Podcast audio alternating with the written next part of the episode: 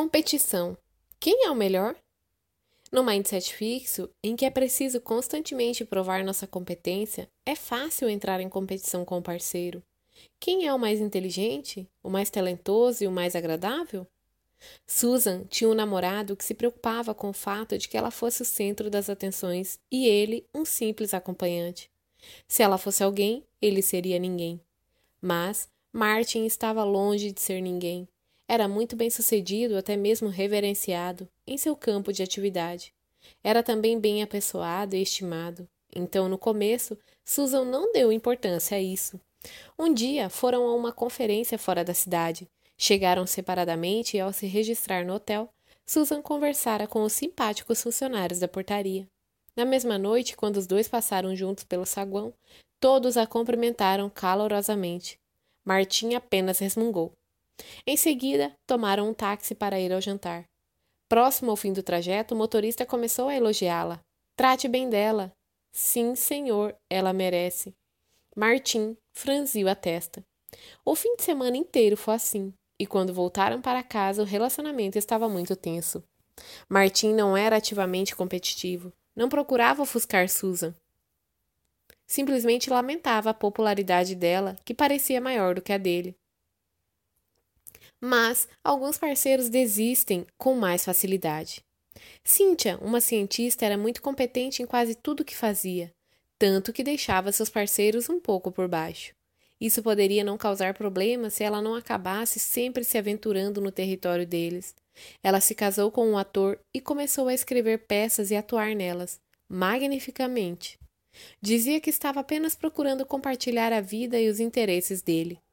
Logo, seu hobby começou a ofuscar de tal modo a carreira dele que ele achou que precisava se afastar do relacionamento para voltar a se encontrar.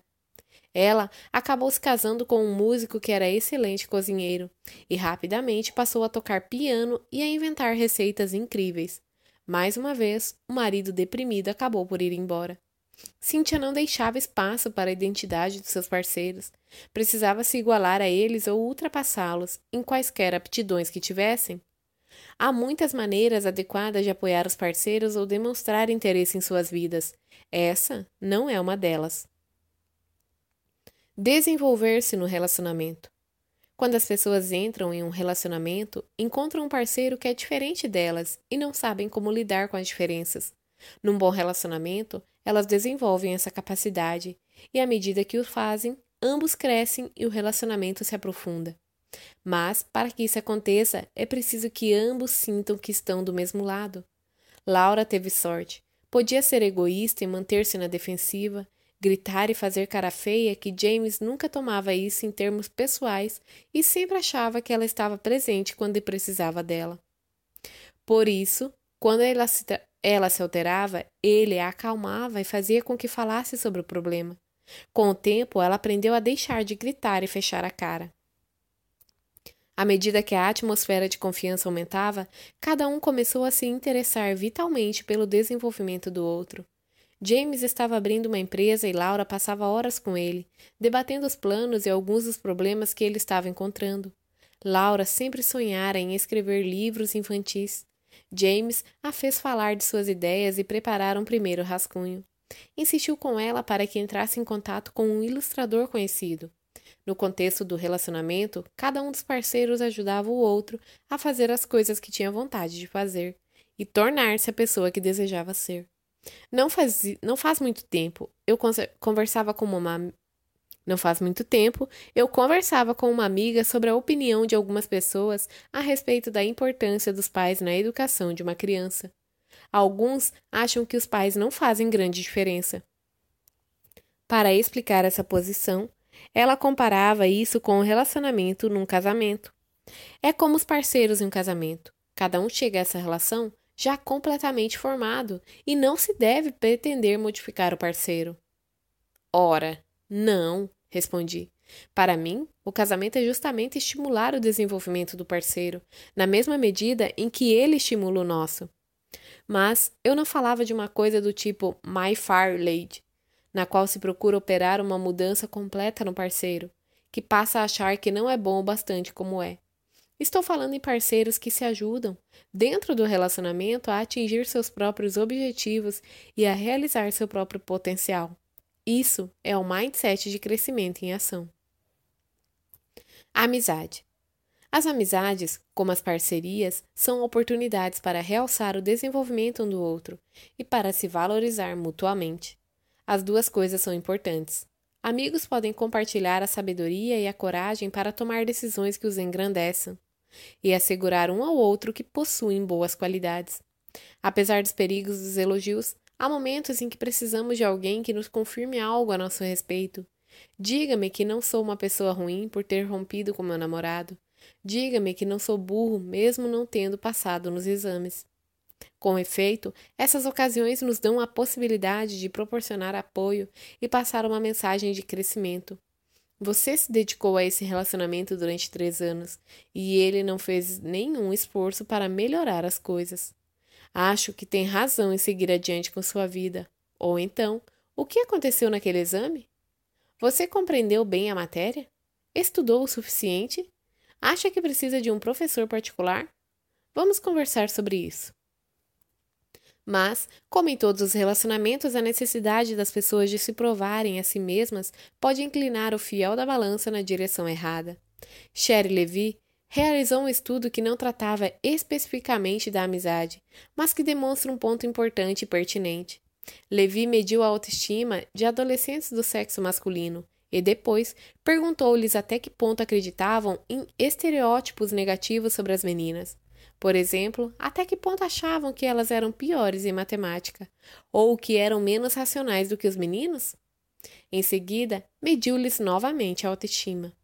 Os que tinham mindset fixo demonstraram um aumento de autoestima ao endossar os estereótipos.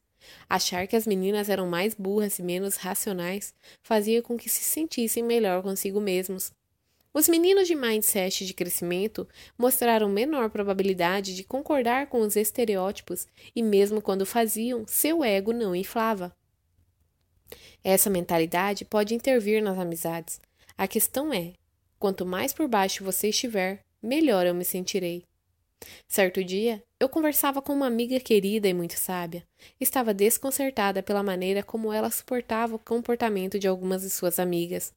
Na verdade, estava espantada até mesmo pelo fato de que tivesse aquelas amigas.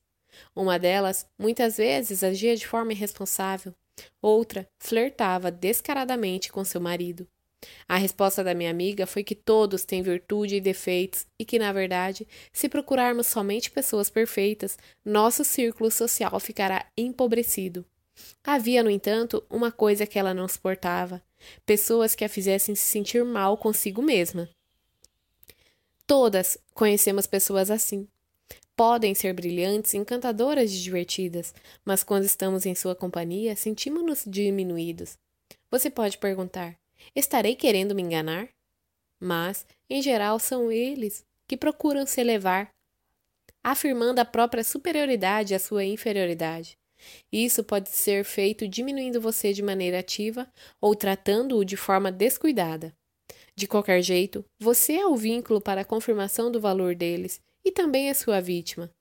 Eu estava na festa de 50 anos de uma amiga e a irmã dela fez um discurso supostamente em sua homenagem.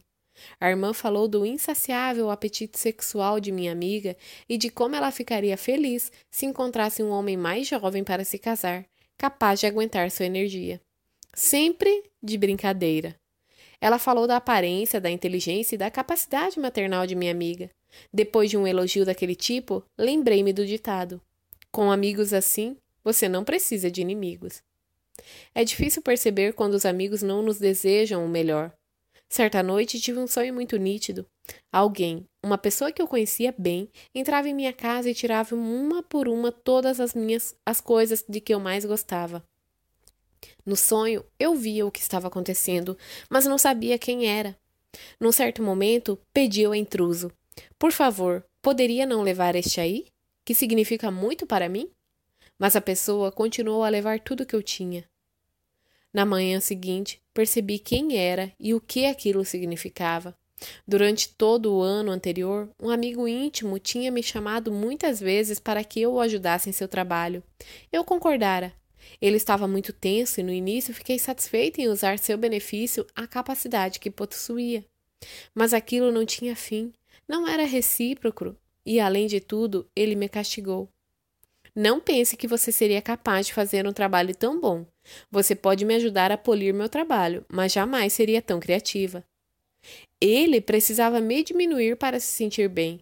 Meu sonho me avisava que era hora de tomar uma decisão. Receio que também tenha sido culpada por estar usando o mindset fixo. Não costumo diminuir ninguém, mas, quando você precisa de afirmação, use os outros para isso. Uma vez, quando eu ainda era estudante de graduação, tomei um trem para Nova York e me sentei ao lado de um empresário muito agradável. Em minha opinião, conversamos animadamente durante a viagem de uma hora e meia. Mas, no final, ele me disse: Obrigada por me contar tudo sobre você. Fiquei surpresa. Ele era a pessoa ideal para me litimijar, legitimar. Bem apessoado, inteligente e bem-sucedido. E foi para isso que eu o usei. Eu não tinha demonstrado interesse por ele como pessoa, somente como espelho para minha excelência. Felizmente para mim, o que ele refletiu em seu espelho foi uma lição muito mais valiosa. A sabedoria convencional diz que nos momentos de necessidade é que sabemos quem são nossos amigos. Claro que essa opinião tem méritos. Quem fica ao seu lado dia após dia quando você enfrenta problemas? No entanto, uma pergunta bem mais difícil é: a quem você pode recorrer quando acontecem coisas boas? Por exemplo, quando encontra um parceiro maravilhoso, quando recebe uma excelente proposta de emprego ou uma promoção, quando seu filho tem sucesso, quem ficaria feliz em saber essas coisas? Seus fracassos e problemas não ameaçam a autoestima alheia. Para o ego, é fácil ser compreensivo em relação a uma pessoa necessitada. Suas boas qualidades e sucessos é que nos constituem problemas para as pessoas que alimentam a própria autoestima, sentindo-se superiores. Timidez. Sob certos aspectos, a timidez é o contrário do que estávamos comentando. Examinávamos pessoas que usam outras para se estimular. Os tímidos se preocupam com a possibilidade de que os outros o diminuam. Frequentemente têm receio de serem julgados ou de se envergonhar em situações sociais. A timidez pode impedir que as pessoas façam amigos ou desenvolvam relacionamentos. Quando estão em companhia de novos conhecidos, os tímidos admitem que se sentem ansiosos, seu coração dispara, seu rosto enrubesce e eles evitam o contato visual e podem tratar de terminar a interação o mais rapidamente possível. No fundo, os tímidos podem ser maravilhosos e interessantes, mas frequentemente não são capazes de demonstrar isso a pessoas até então desconhecidas. E sabem disso. O que os mindsets podem nos ensinar a respeito da timidez? Para descobrir, Jennifer Beer estudou centenas de pessoas, verificou seus mindsets Avaliou seu grau de timidez e os reuniu em pares. Para se conhecerem, foi tudo filmado, e mais tarde, avaliadores treinados assistiram aos filmes para tirar conclusões. Beer descobriu primeiro que entre as pessoas de mindset fixo, a incidência da timidez era maior. Isso faz sentido. O mindset fixo faz com que você se preocupe com o julgamento, o que pode torná-lo mais ansioso e preocupado. Mas havia muitos tímidos nos grupos de ambos os mindsets, e ao examiná-los mais de perto, ela descobriu algo ainda mais interessante. A timidez prejudicava a interação social das pessoas de mindset fixo, mas não as relações sociais das de mindset de crescimento. As avaliações dos observadores mostraram que, embora as pessoas tímidas tanto as de mindset fixo quanto as de mindset de crescimento se mostrassem muito nervosas nos primeiros cinco minutos de interação, a partir daí, as tímidas de mindset de crescimento exibiam aptidões sociais muito maiores, eram mais simpáticas e criavam uma interação mais agradável. Na verdade, começavam a parecer que não eram tímidas. Há bons motivos para que isso acontecesse. Para começar, os tímidos de mindset de crescimento consideravam as situações sociais como desafios. Embora se sentissem ansiosos, recebiam abertamente a possibilidade de conhecer uma nova pessoa. Os tímidos de mindset, ao contrário, queriam evitar conhecer pessoas que pudessem possuir traquejo social maior do que o deles. Disseram estar ocupados em não cometer os erros. Assim, as pessoas dos dois tipos enfrentavam as situações com atitudes diferentes. Um grupo aceitava o desafio, o outro temia o risco. Armados com essas atitudes diferentes, os tímidos de mindset de crescimento se sentiam menos tímidos e menos nervosos à medida que a interação prosseguia, enquanto os de mindset fixo continuavam a se mostrar nervosos e a se comportar de maneira socialmente desajeitada, evitando o contato visual ou procurando não conversar. Podemos perceber de que modo essas atitudes diferentes interferem na formação de novas amizades. As pessoas tímidas, mas de mindset de crescimento, assumem o controle de sua timidez, vão em frente, procuram conhecer pessoas novas, e depois que seus nervos se acalmam, seus relacionamentos prosseguem de maneira normal. A timidez não as tiraniza, mas nas pessoas de mindset fixo, a timidez assume o controle, faz com que elas se afastem de situações sociais com pessoas novas e, quando se veem numa dessas situações, não baixam a guarda e não esquecem seus temores. Scott Waltzler, terapeuta e professor de psiquiatria, pinta o retrato de seu cliente George, uma imagem de pessoa tímida de mindset fixo. George era incrivelmente tímido, especialmente com mulheres. Ficava tão ansioso por parecer despreocupado, espirituoso e confiante, e tão concentrado em não se mostrar super ansioso e incompetente que ficava paralisado e agia com frieza. Jean, uma bonita, Jean, uma bonita colega de trabalho, começou a flertar com ele, mas George ficou tão perturbado que passou a evitá-la. Certo dia, ela se aproximou dele no café e sugeriu galantemente que convidasse para se juntar a ele. Sem conseguir articular uma resposta inteligente para impressioná-la, ele acabou dizendo: Para mim, não faz diferença que você me acompanhe ou não. George, o que você fez? Estava procurando se proteger de uma rejeição, tentando não mostrar muito interesse, e também tentava acabar com aquela situação embaraçosa. Conseguiu, de forma estranha. Sem dúvida, não pareceu muito interessado, e a interação terminou em seguida, pois Jan saiu dali rapidamente. George era exatamente igual às pessoas do estudo de Jennifer Beer, controlado pelo receio de julgamento social e impedido de fazer contato. Weltzler, aos poucos, fez com que George abandonasse seu foco exclusivo da possibilidade de ser julgado. Acabou por compreender que Jean não pretendia avaliá-lo nem humilhá-lo. Estava apenas tentando conhecê-lo. Quando o foco passou a se desenvolver num relacionamento, em vez de estar sendo julgado, George tornou-se capaz de interagir com interesse. Apesar de sua ansiedade, aproximou-se de Jan, pediu desculpa por sua grosseria e a convidou para almoçar. Ela aceitou e, além de tudo, não foi nem um pouco crítica, como ele temia.